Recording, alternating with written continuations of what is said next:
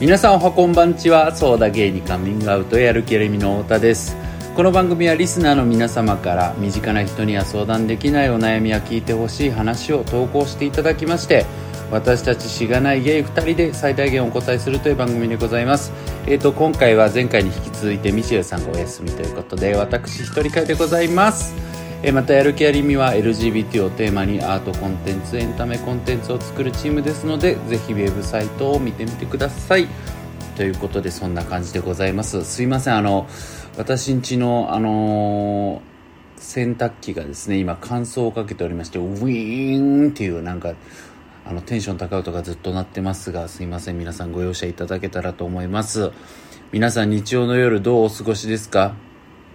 ね明日からお仕事の方も多いんじゃないかと思いますけれども、まあ、月曜はね行けばそれで100点ということで気抜いてやっていけたらいいなと思います。まあ行ってたらね意外とテンション上がってきて仕事頑張れたりもしますし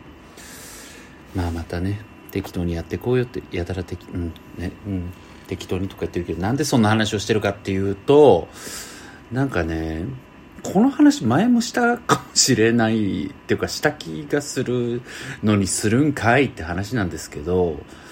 あのなんか抜け感が欲しいっていうことすごくよく考えるんですよね最近。でそれちゃんと理由があるんでそれ後で説明しますけど抜け感って欲しいじゃないですか。欲しいか欲しくないかで言ったら欲しいじゃないですか。とても欲しい方もいればどちらかといえば欲しいという方もいると思うんですけど別にいらないですっていう方いないと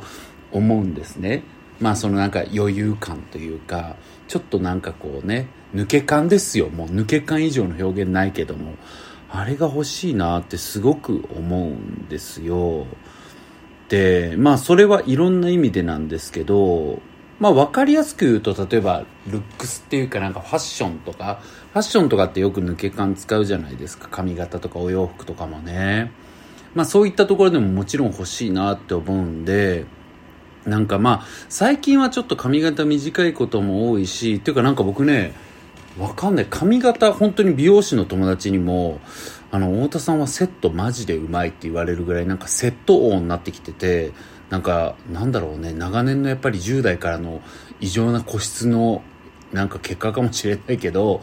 まあなので最近は髪型あんま悩まないんだけどでもまあかつてはさなんかこうエアリーみたいなまあ抜け感の一つとしてエアリーとかあるじゃん。エアリーな感じを出すためになんかもうワックスで悪戦苦闘みたいな結果ベタベタみたいなもう一回洗ってそしてドライヤーでみたいなこととかまあやってたわけなんですけどなんかああいうこう抜け感を求めて躍起になってる時のあのなんか滑稽さみたいなのあるじゃないですか。どこにも抜け感ねえじゃねえかてめえみたいなね。なんかああいうのをまあ繰り返していく先で、まあ、抜け感って出てくんのかなみたいなこともまああるかな。まあ要はなんていうの？慣れとか上達みたいな先に抜け感って出てくるよねみたいなまああるとは思うんですけどでもなんかそれだけではなくてやっぱりなんかその抜け感って言い換えればなんかいや自分はこれなんでっていうかなんかなんていうの？無理してませんみたいな。なんか自分これでやらせてもらってるんだみたいな。まあ要はなんだろう。自分のスタイルみたいなものと紐づいてる気がしててなんかこうこだわりというかさ自分ってこういうところを大切にしてる。それのなんだろうな確固たるものみたいな軸があるからなんかその周辺は抜けててもいいよねみたいな。まあなんかなんだろうなキャリアとかも一緒ですよね。なんかやっぱりここで自分は負けないぞみたいなところがある人ってなんかこう働き方っていうかなんだろうキャリアパーソンとして抜け感出てくるじゃないですか。いい意味でのね。だからなんかそういう意味ではやっぱりなんかこだわりとかここが自分なんだみたいなそういうものが出てくるってことなのかなとかも思うんでまあそう考えると仕事とかはなんかどっちかというと精一杯頑張ってる方だからまあそういう抜け感みたいなことは年々出てきてるし多分今後もどんどん出てくるんだろうなみたいなことは思うんですけどいやね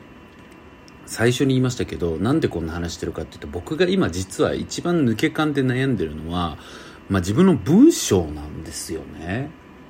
うん。で今あの僕なんだろう仕事がいろいろ変わってというか僕もともといろんな仕事して生きてきましたけど今ちょっとすごく大事にしてすごい時間を使ってる仕事があってなのでこう物書きの仕事ってほとんどやってないんですよ。でまあ大体ことねありがたいことに、まあ、オファーももうだいぶ来なくなりましたけど断り続けてるからまあ、断らせてもらうことも多くて今はもうずっと続けてるあの雑誌の「外言」という、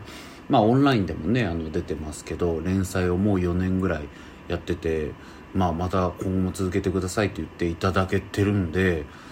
まあ、続けててまあそれしか主には書いてないんですよね。で今すごくそのなんか外言の連載を書く上でやっぱ抜け感みたいなことをすごいまたなんだろうかつて僕がワックスで髪型に躍起になってたみたいな感じで、文章に今なんか躍起になってるんですよ。抜け感をどうすれば出せるかみたいなことに。うん。で、なんか、まあいろんなね、なんだろうな、まあなんだろう。さっきも言ったようにスタイルがあって、こだわりがあって、こだわり以外のことにはなんか逆にこだわってなくて、その余裕感みたいなことを感じさせる文章の書き手ってまあいろいろいると思うんですけど僕直近でなんかこう自分が刺激受けてきっかけになったのは僕あの A マッソっていうお笑い芸人大好きってよくその話もねしたことあるかもしれないけどそのまあ加納さんってまあ両方好きなんだけど村上さんも加納さんも。で加納さんが書いてるあの「イルカも泳ぐわい」というエッセイがめっちゃ売れたのよ。ですごいなんかめちゃめちゃ評価高いみたいな感じでまあ僕もなんだろうなすごい人の文章ってやっぱり読んだらへこむからヒーと思ってなんか勝手にね何にも自分そんな比べられるもんでもないんだけどまあへこんじゃうからあんま読まないようにしてたんだけどちょっと勇気出して読んで読んでみたのよ。でなんかえこの ちょっと待ってこの話めっちゃした気がしてきたらもうどうしよう。若年性アルツハイマーみたいになってきたら。まあでもダメだな。そんなこと本気で悩んでる方もいるからちょっと適当なこと言えないけど。ちょっと前話してたらごめんね。いやちょっとまあ何かっていうと何かっていうかその本を読んでてでなんかやっぱりすごい飛び抜けて自分が感動したなんだろうエッセイが何本か中にあってでその中の一つにその加納さんが自分は大阪に全然愛着ないみたいな大阪出身だけどみたいな話を書いてる回があるのよ。でそれを書いててなんか大阪って全然私えこの話したかもな？ちょっと待ってこの話 不安になってくるわ。いや、なんか友達によくしてるから、これ感動しすぎて。え、ちょっとポッドキャストでもしたのかな？してたらごめんね。太田さんやばいなと思いながら、まあもう一回聞いてよ。いや、なんかね、その、大阪が好きじゃないと、加納さんが。で、でもなんか自分が昔そのバイトしてた時の、バイト仲間のなんちゃらちゃんというか青森出身ですごく青森が好きだったって話を書いてて、で、青森はなんかこの時期もう雪でいっぱいだからこんなに雪が降ってないのなんか新鮮なんだよねみたいなこととかいつも教えてくれていいなと思ってたみたいなことを書いてる延長でそのなんちゃらちゃんの高校時代とか中高時代の青春に思いを馳せる創作にどんどん勝手に移っていくのね。でなんか例えば同級生のなんちゃらは雪の日になんかテスト用紙が飛んでいっちゃって窓から。で雪だからなんか見つけられなかったんだけどなんちゃらはあそこやって言って見つけてなんかそれでみんなに尊敬されたけどその後卒業まで大した功績を残さなかったからテスト用紙見つけれるやつぐらいの評価しか得られなかったみたいなこととかなんかまあ要はそういう創作がずっと書いてんのよ。でその後にその女の子その創作の中の女の子がなんか私もう絶対あったかいとこに住みたいみたいな話が書いててでなんか東京はちょっとこうだから嫌だなみたいなことを書いた後になんか最終的になんかあ大阪がいいかもみたいな。大阪だったらこうで私大阪に住みたいみたいな感じで終わんの。そのエッセイが。で僕それ読んだ時すっげえと思って。いや何がすごいって思ったかっていうとなんかさ言うなればさもっと野暮な書き方しようと思ったらなんか私にとって別に大切と思えていない大阪は誰かにとっての憧れかもしれないみたいなこと書けるわけじゃん。要はそういうことを書いてるわけじゃん。なんか会ったことはないけれどもどっかの地方で住んでる人は今も大阪に住みたくて仕方がないと思ってるかもしれないし大阪の魅力をそういう人ほど知ってるのかもしれないよねみたいなことを、まあ、書いてるわけなのよねその内容としてはでもそんな文言1ミリも書いてなくてただ創作を書いててその果てにその主人公がそういうことに気づいていく大阪に住みたいなって言い始めるみたいなことを書いてて自分自身の意見は書かずに終わってるのねその文章は。いやなんたる抜け感と思って読んだ時に。抜け感えぐいみたいな。え？ー、みたいな感じでもうマジなんかたまげてさ読んだ時に。でなんかそれで僕やっぱこういうの書きたいわって思ったしなんか僕のその外言の連載って読んでくださってる方はねまあ何人かはきっといるんじゃないかと思うんですけど分かるそういう方分かると思うんですけどなんかやっぱ僕の書き方みたいなのがあってここ最近はずっとそういう書き方をしてきたっていうかなんかこうなんだろうな僕のいいところでもあり僕はそこにとらわれちゃってるんですけどやっぱりなんか分かりやすくてで読んでて最後にちゃんと伏線回収して終わるじゃないけどなんかつながってああなるほどと。で言いたいこともよく理解できたみたいな。要はなんかしっかり言いたいことを伝えてるしなんだろうな散らかってない文章を書いてるのね。うんなんかだから多分すっきり読めるし読んだ人はなんかどなんかああ太田さんの文章だなっていうこうなんかカタルシスみたいなものはあるのかなと思うんだけれどもやっぱり僕はそこになんかもうとらわれてしまってるなと思ってなんかもっと抜けたやつが書きたいと思って今あのオンラインの方でも公開されてるけど「あのピアノマン」っていうタイトルの回は結構自分なりにもう鬼の抜け感作業だったわけ。どうやったら抜け感が出るかみたいな。違うみたいな。こんなんじゃないみたいなことを考えに考えて。であれに関しては多分に何だろう。加納さんのやつに影響を受けてるからそういう割と自分も似た構成の書き方させてもらっててちょっと恥ずいんだけどなんか。でもなんだろうな。まあとにかく今はさ自然にできないからやっぱりねワックスで前髪こねくり回してた時期みたいな感じで一緒でやっぱ今はこねくり回すしかないのかなと思ってやってるのよ。いやだからなんかやっぱさっき言ったけどなんか自分の軸みたいなものもそういうこう結局なんとかこねくり回してる中であなんかここが大事にしたいとかまた見えてくんのかな？いやわかんないな。だからそういう熟練度みたいなところとやっぱこだわりと両方大事なんだと思うんだけどまあ今のところ文章はこだわりもないし熟練度もないっていうことでもうなんか最悪みたいな感じでね。まだまだ。まあまあまあでも最悪っつっても仕事ずっとやらせてもらってるからまあそんなこと言えないけど。まあでも本当まだまだねもっと努力しないとっていうかね。なんかねあの一時期は本当に別に書くのも嫌で楽しくない時期もあったんです。でそういう時期は終わったんですよね。だからそこは良かったなっていうかなんか別に楽しんで書けるようにはなったからそういう意味では成長は確実にしてるんですけどまあこっからはねさらになんだろうそういう技術の向上とうんあとはまあ今言ったそのねなんだろうこだわりだよね。そういうものを見つけていけたらいいのかななんて思うんですけど道は長いんだろうね。だって僕あれ外言も1500字だからさなんか小説とかマジ何万字とかじゃん。まあ10万字とかじゃん。まあそういうことを何百回やっててようやくスタイルとかが見えてくるのかなと思うんで本当になんか自分自身が語ってんのもおこがましく思ってきました。すいません。ということであのお悩み相談に行くと思いきや前回告知したようにこうやってねあの最初のフリートーク終わっておきながらまだフリートークしたいのね今日は。というのもあの私のね友人の上坂あゆみという短歌の歌人がいるんですが彼女が、あの少し前に老人ホームで死ぬほどモテたいというですねあの歌集初めての歌集を出しまして でそれあのご検本もいただいて自分でも買ってあの一冊中一緒にあげようと思ってね自分でも絶対僕買うようにしてるんですけどなんか忙しくて読めてなかったのよ。でようやく読んだんですけどもうなんかこれ本当に友達だからとかのお世辞とか忖度とか抜けてなんかめちゃめちゃ感動したんですね僕。すごい感動してでなんかあのあのテレビプロデューサーの佐久間さんっていうじゃん。佐久間さんってあのインスタに別に本なんか他上げてないのに上坂のこの本だけ表紙取ってめっちゃ良かったみたいなこと上げてたのね。でまあ佐久間さんってねこういうコンテンツ界隈の人ではまあエースでスターじゃないですか。だからやっぱ上坂すごいなーぐらいには思ってたしなんか友達だから超嬉しいじゃん。てかふーみたいな感じでみんな読んだらみたいななんか何様みたいな感じのことは思ってたんだけど自分読んでないのに読めてないのに。まあもともと上坂の歌はねちょくちょくあのインターネットで公開してたからそれは見てたんだけど、まあ、ちゃんと歌手としては読めてなくてでそれでまあすごいなとは思いながらねやっと読んだらマジで良かったの。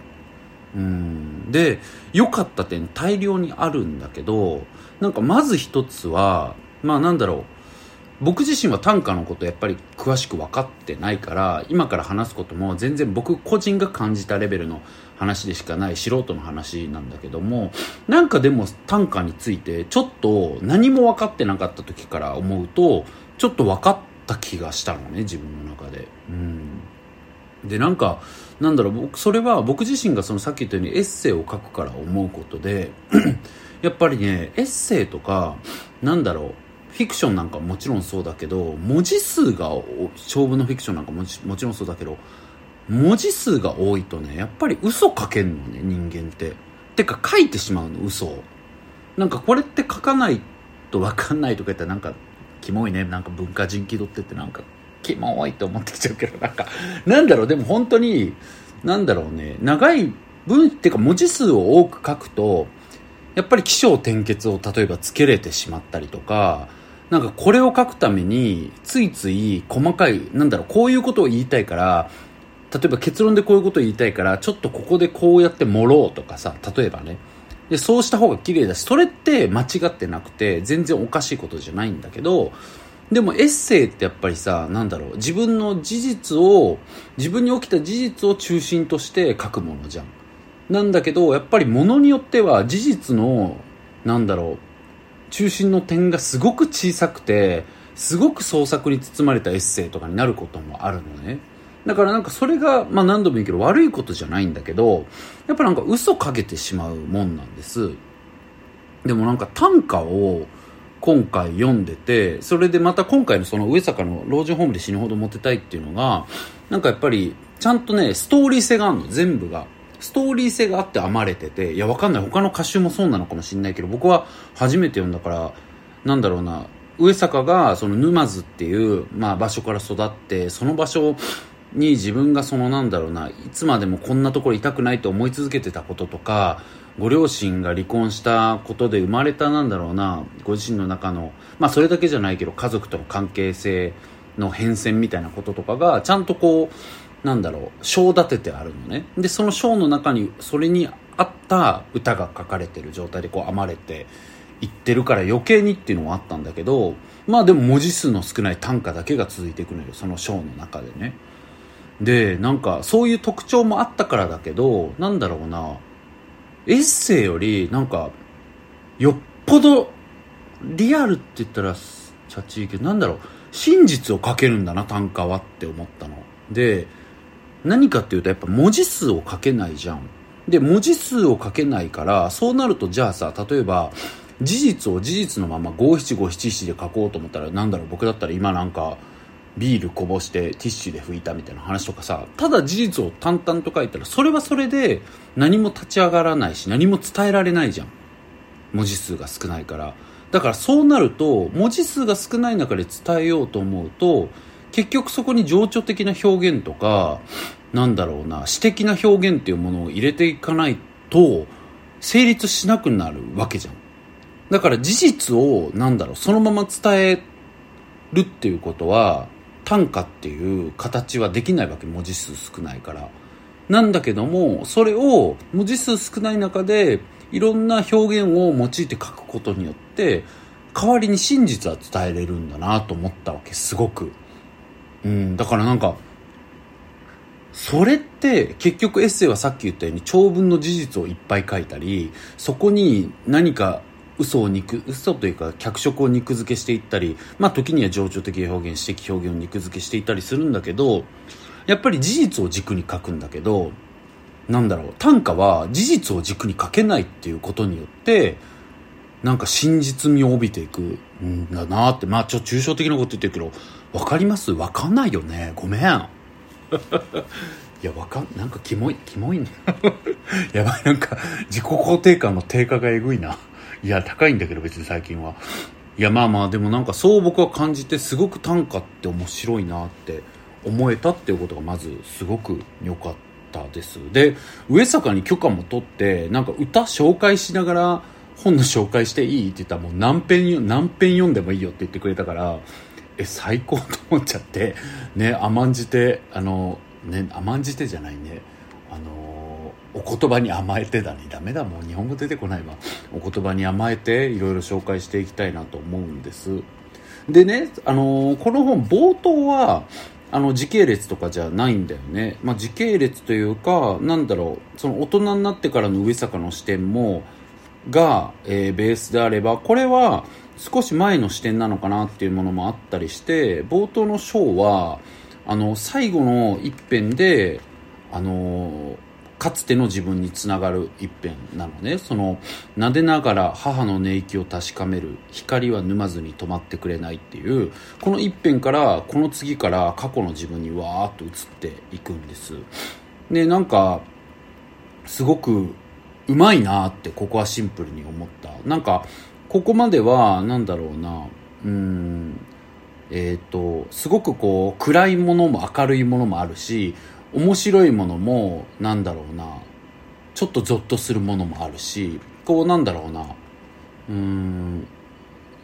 ここからなんだろう。その一つのこのシーンとかに限ってないのね。そうそう。うん、だからなんかそこで最後にこうやって持っていってこうぐーっと引き込んでいくわけなんです。でそこら辺まではだから「えー」みたいな「あすごいあこのこの歌素敵や」みたいな感じで思って読んでたんです。で僕がなんかむちゃくちゃ乗ってきたなっていうところが自分の中でね、うん、ありましてその X の値を求めていた頃っていうところだったかな。ちょっと待ってね。ああそうそうそう。なんかね X の値を求めていた頃っていうところがまあ要はさあのあれじゃん。まあ中学とかだよね。みんなであの、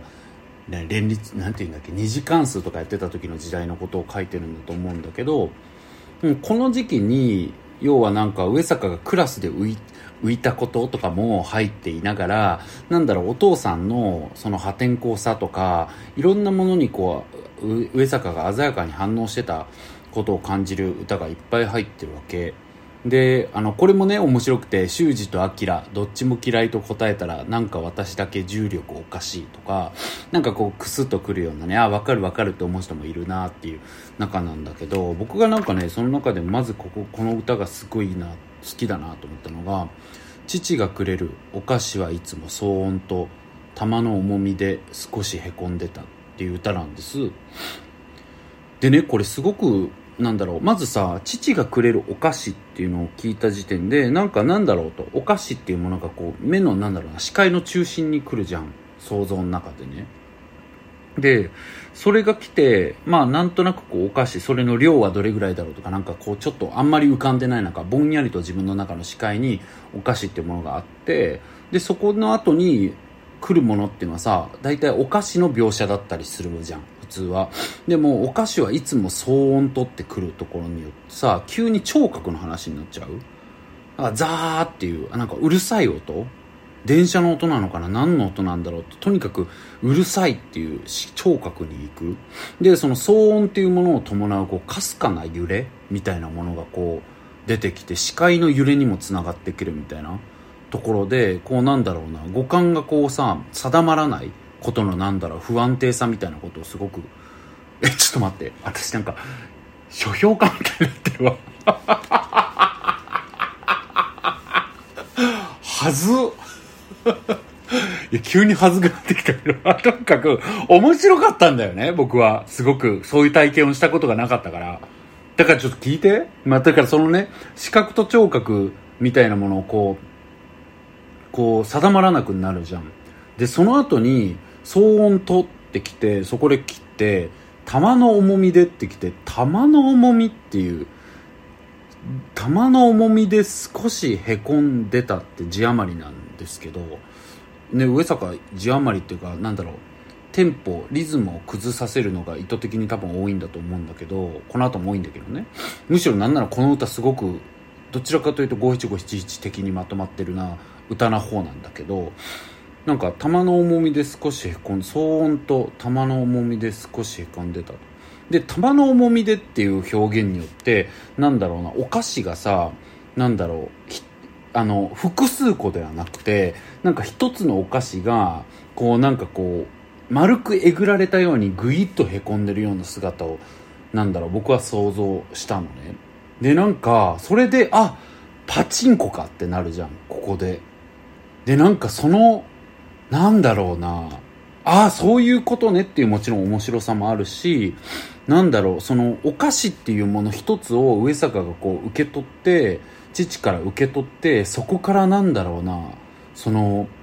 なんそのさっき言った振動みたいなものとかなんかいろんなこうものをさその背景のものを一緒に受け取ってたわけじゃん。でなんかそれがもう絵としてさなんか色としてカラーですごく自分の中に来て追体験したっていうかなんか自分の手の中にお菓子があってそれを見てるような気持ちになってすごくね胸にグッときましたね。うん。あとなんかそこからはねどんどんこう上坂がなんかその沼津にいてなんだろうなすごくこう浮かばれない気持ちでいた歌が続くんだけどなんかあ面白いなーってこれも思ったのがここじゃない場所がどこだかわからない髪をちぎるたまに食べるっていう歌があるんですけどなんかこれのすごい僕面白いなと思ったのがさ要はここがここじゃない場所がどこだかわからないまでは綺麗な五七五なんですよね。ここじゃない場所がどこだかわからないなんですけど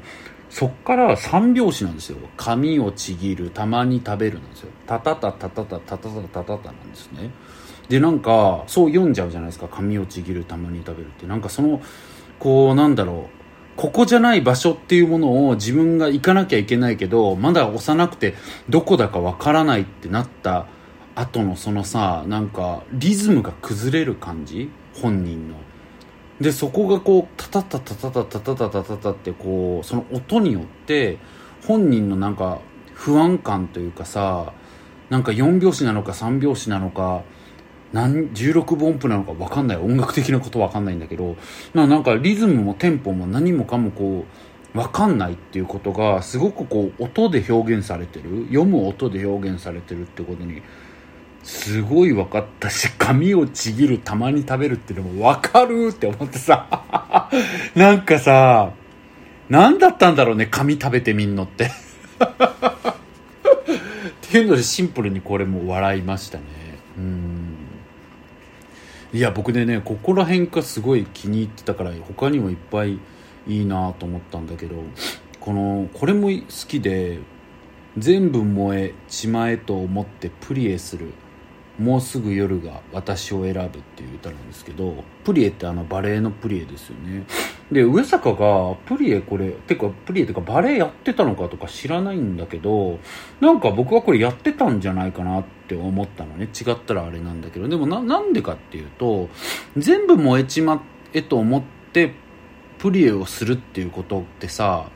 バレエをしてない人からしたらなんかちょっとネタじゃん。プリエをするとかさなんかわかんないなんかあったのかな。なんかたまたま見たのかなとかじゃん。バレエをしない人とかにとっては。でもなんだろう。全部燃えちまえと思ってプリエするっていうことのそのなんだろうなんだ危うさっていうかなんだろうな。その良くなさ正しくなさみたいなことを感じるっていうのはやっぱりバレエしてないと思えないんじゃないかなって思ったのよというのもプリエってまあ、バレエの超基本で本当にこうプロでもなんだろういつまでも練習するような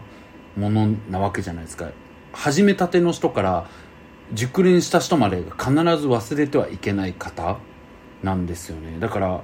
絶対になくしてはいけない基本みたいなものをさなんだろう破るってことだと思うわけ。全部燃えちまえようと思いながらプレーをするっていうのは。だからそれはプレーが基本だっていうことが染みついてる人なだからこそのなんだろうなある意味での冒涜的な意志なのかなと思うわけ、うん、だからなんかプリエっていうのは大切なものなんだっていうことを教わってきた人なのかなって思ったから上坂はやっぱやってたんじゃないかなと思ったしなんだろうなその夜が私を選ぶって私が夜を選ぶんじゃなくて夜が私を選ぶっていうことはもうすぐ夜が 私を選ぶっていうことはさ夜が私を必要とするってことじゃん。だからつまり夜になんだろう夜が必要とする上坂さんお願いしますよ夜に来てくださいよってことだから要は夜に適した人にもうすぐ自分がなる。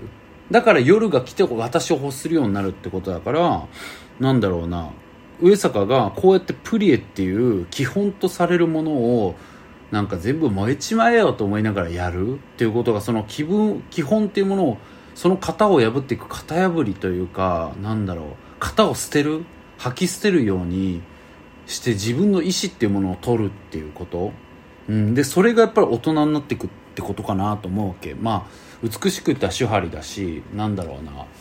なんだろう、うん、やっぱ型を捨てていくっていうこと？意思自分の意思を尊重していくっていうこと？だからなんかそれはつまり夜というまあ大人の時間ですよね。そこに適した人になっていくんだっていうことかなっていうことをね思ったりしました、うん、でここからあのねこの後僕の一番好きな「海物語」っていう章に行くんですけどここから畳みかけるようにあのー、あれなんですよ次の歌が「離婚したら名字どっちになるのがいい」走るボルボの灰皿あふれるっていう歌なんですけど、もうこれはね、とにかく好き。あとこの次の、リモコンにラップかけてたあの家で一度も本気で話せなかったっていう。なんかこの二つはもうなんか考察とかじゃなくて、はーんってなる。なんかもちろん絵が頭に浮かぶし、なんかボルボの灰皿がこう溢れてこう、車の振動とともに揺れてる感じとか、でそこにこう離婚したら名字どっちになるのがいいって聞かれてる時の気持ちとかさそんなの分かんねえよって感じだしさうんなんかリモコンにラップかけててさなんかなんだろうそこ守るもんなのかよってもっと守るべきもんあるだろうっていうかさ何リモコン丁寧に使ってんだってねもっと丁寧に使えよもっといろんなことみたいな。もっと丁寧に扱えよもっといろんなことみたいなさ。なんかそういう憤りみたいなものとかをすごく感じていいなって思ってでその次のページでうん要はお父さんがね出ていく表現がここから続くんですよ。で本当にまあねあのちょっとインターネットでインターネットでっていうかツイッターで、まあ、大バズりしてなんかちょっと賛否両論で話題になった歌がねあるんですけどそれちょっとここで紹介控えますけどもまあ、それも調べてほしいしでもなんかそこにつながっていくんですよね、まあ、お父さんが出ていった後の歌につながっていくお父さんが出ていくまでの歌がねここにあって。でねその後の海物語っていうのがいいんですよ。ここからちょっと僕読みたいんだよな。何編か飛ばして読みますけどえっ、ー、とあこうまあ読んじゃおう。晴れた日に if 関数を打ち込めば地元に暮らす姉より着信。昨夜未明急に倒れてそのまま愛する妻の貝を食べながら。やりたいことやってただけでそんなには悪い人ではなかったと姉。やりたいことをやった結果として生まれている私のやりたいことは。でねここで要はリズムが完全に崩れてるんですよ。だからでリズムが完全に崩れていってるんだけど内容はね全く情緒的じゃないの。淡々とさまあある意味なんだろう。説明じゃん。うん。だからなんかそこにさやっぱりなんだろう。父を思う上でのなんだろう。父について考える上でのさなんだろう。自分のなんていうかな。情緒なんかてめえに込めねえぞっていう意志を感じるというか。うん。なんか淡々としてるじゃないですか。かこれが父との距離を本当に示してるしでも一方でリズムが完全に崩れてることからなんか切なさも感じる。うん。借金をしたまま死ぬと返済の義務が子供に生じるらしい。前年比120%成長を示すグラフを閉じ立ち上がる。小太りの弁護士とてとてやってくる。喫茶店のベル軽やかに。弁護士はメロンソーダを注文し割といいやつっぽいなと思う。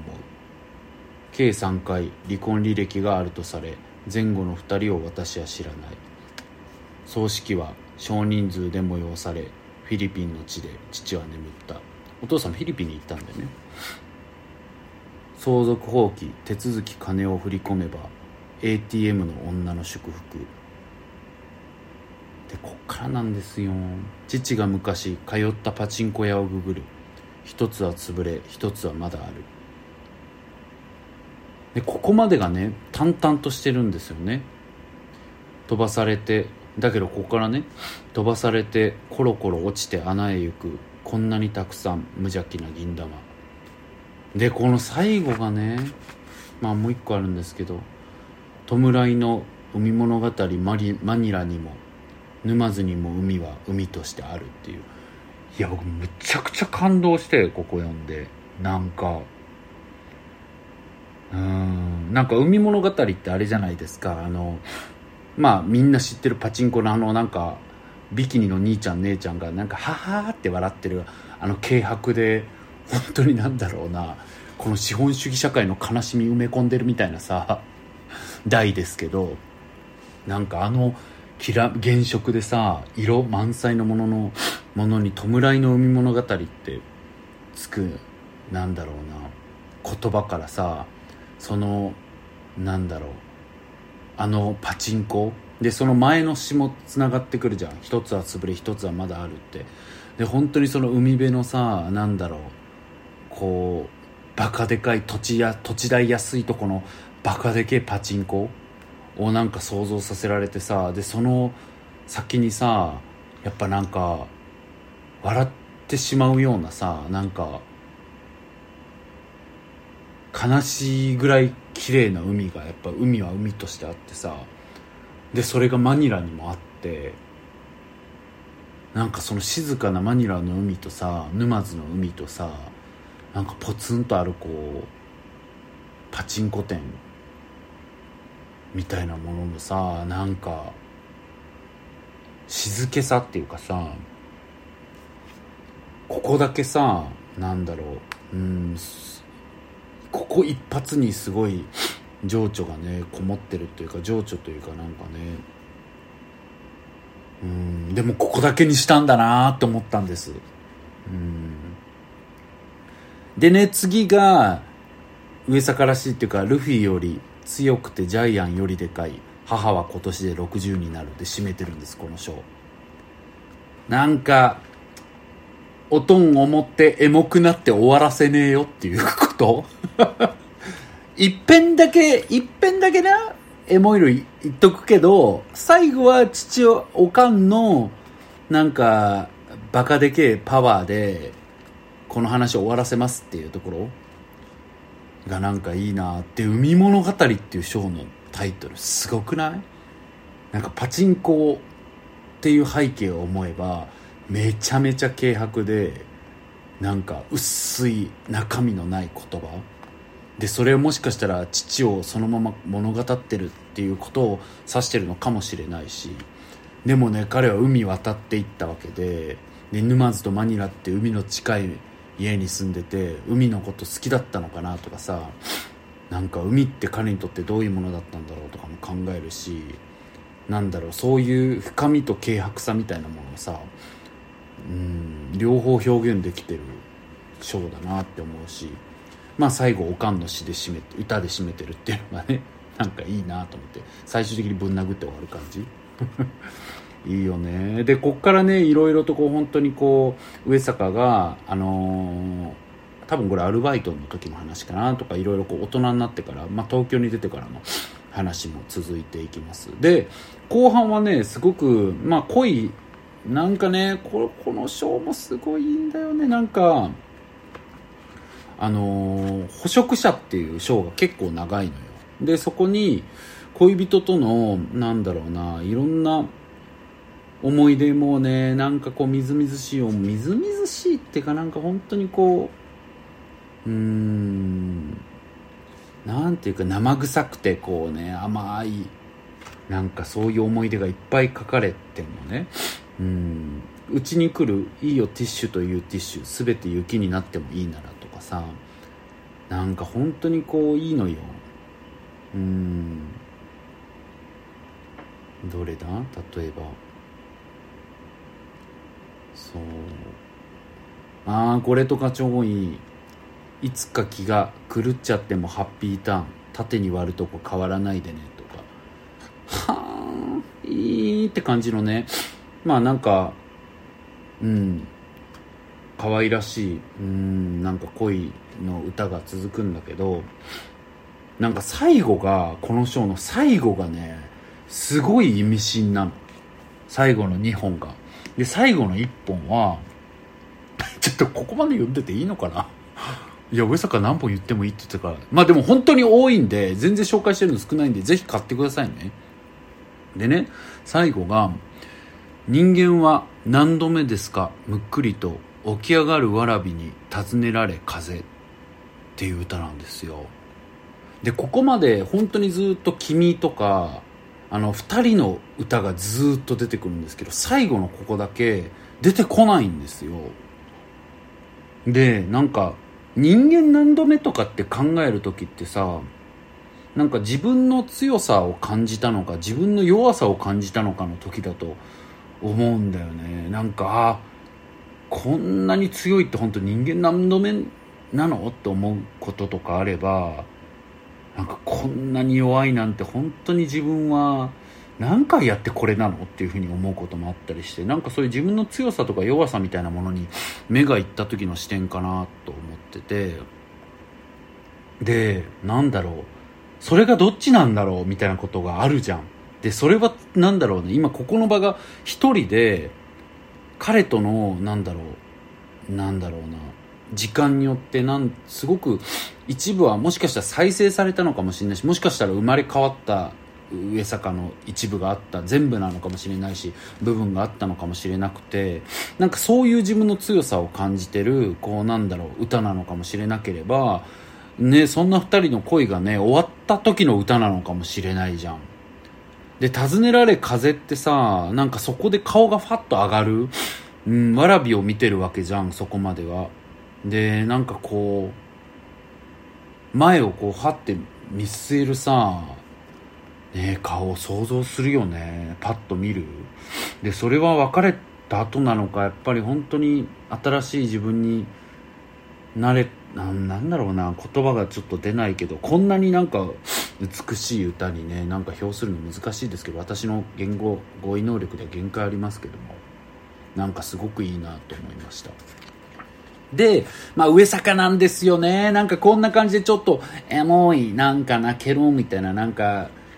ね、花束みたいな恋をしたんとかなんかああいうさ、何ちょっと思い出しただけとかなんかああいう恋愛映画流行ってるじゃないですか、この数年ね。なんかああいうものに巻き取られ、なんだろう、巻き取られかねない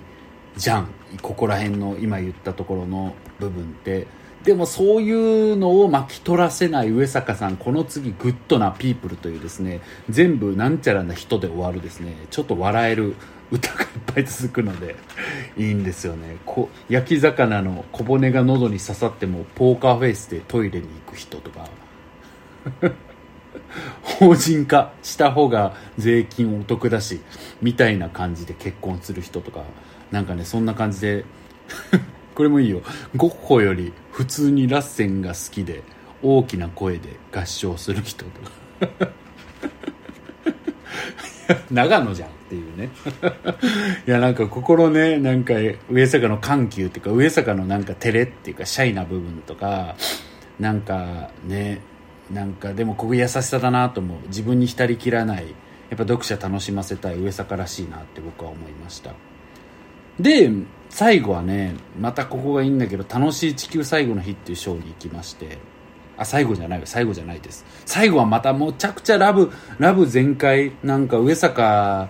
のなんか愛する人全ての人へのねあの人が愛してる人たちへのメッセージのようなショーが最後に来るんです。でうんなんかねもうあの楽しい地球最後の日はなんかもう本当にさっきのその恋のところと一緒でなんか上坂の愛子みたいな部分存分に出てるなと思って僕はすごい笑ったんですけどなんかでも、うん、悪い悪い意味で言ってないです。なんか本当にこう可愛らしいショーなんですよ。うん。これとかね桜舞う森でピースで立ったまま散るな笑うな最終回かよとかねすごくいいんですけどそして最後ね愛する全ての人へのメッセージのように僕は受け取りましたけどそういう内容になっていって最後のねもう最後の歌はマジで最高上坂。やっぱりこれは上坂を知ってるからっていうのもあるかもしれないしなんか上坂さんってこういう人なんだと思ってもらって結構っていう歌が最後に僕はあるなってもう本当最後最高だなと思ったしなんか最後の歌があのこの本のタイトルに返ってくる。だからなんか丸くつながってるこの本ってタイ表紙あのタイトルから最後の歌まで。なんかすごくそういう本歌集だなと思って感動しました。ということで皆さん私も気づいたら45分も喋っちゃいましたけれどもどうでしたか？読みたくなったでしょ？う 老人ホームで死ぬほどモテたい結構絶賛売れてるそうなので皆さん書店やアマゾンやあのインターネットなどでご購入いただけたらと思います。はあなんか本当に感動した。なんか本当にねこれ友達だからとかじゃマジでなくてよかったので皆さんにも本当に自信を持ってお勧めしたいと思いますということで皆さん長くなりましたがフリートーク会いかがだったでしょうか？また次回はですね、あの、お悩み相談会ミシェルとやりたいと思ってますので、ぜひぜひ聞いてください。次は水曜日です。皆さんお便りはですね、番組の概要欄にリンクを貼っておりますので、そちらから送っていただけますと幸いです。どんなメッセージも構いません。お待ちしています。ということで皆さん、本当に今週もお疲れ様でしたというか土日もね、楽しんだかな。また明日から、えー、適当に頑張りましょうね。太田でした。さようなら。そうだけにカミングアウト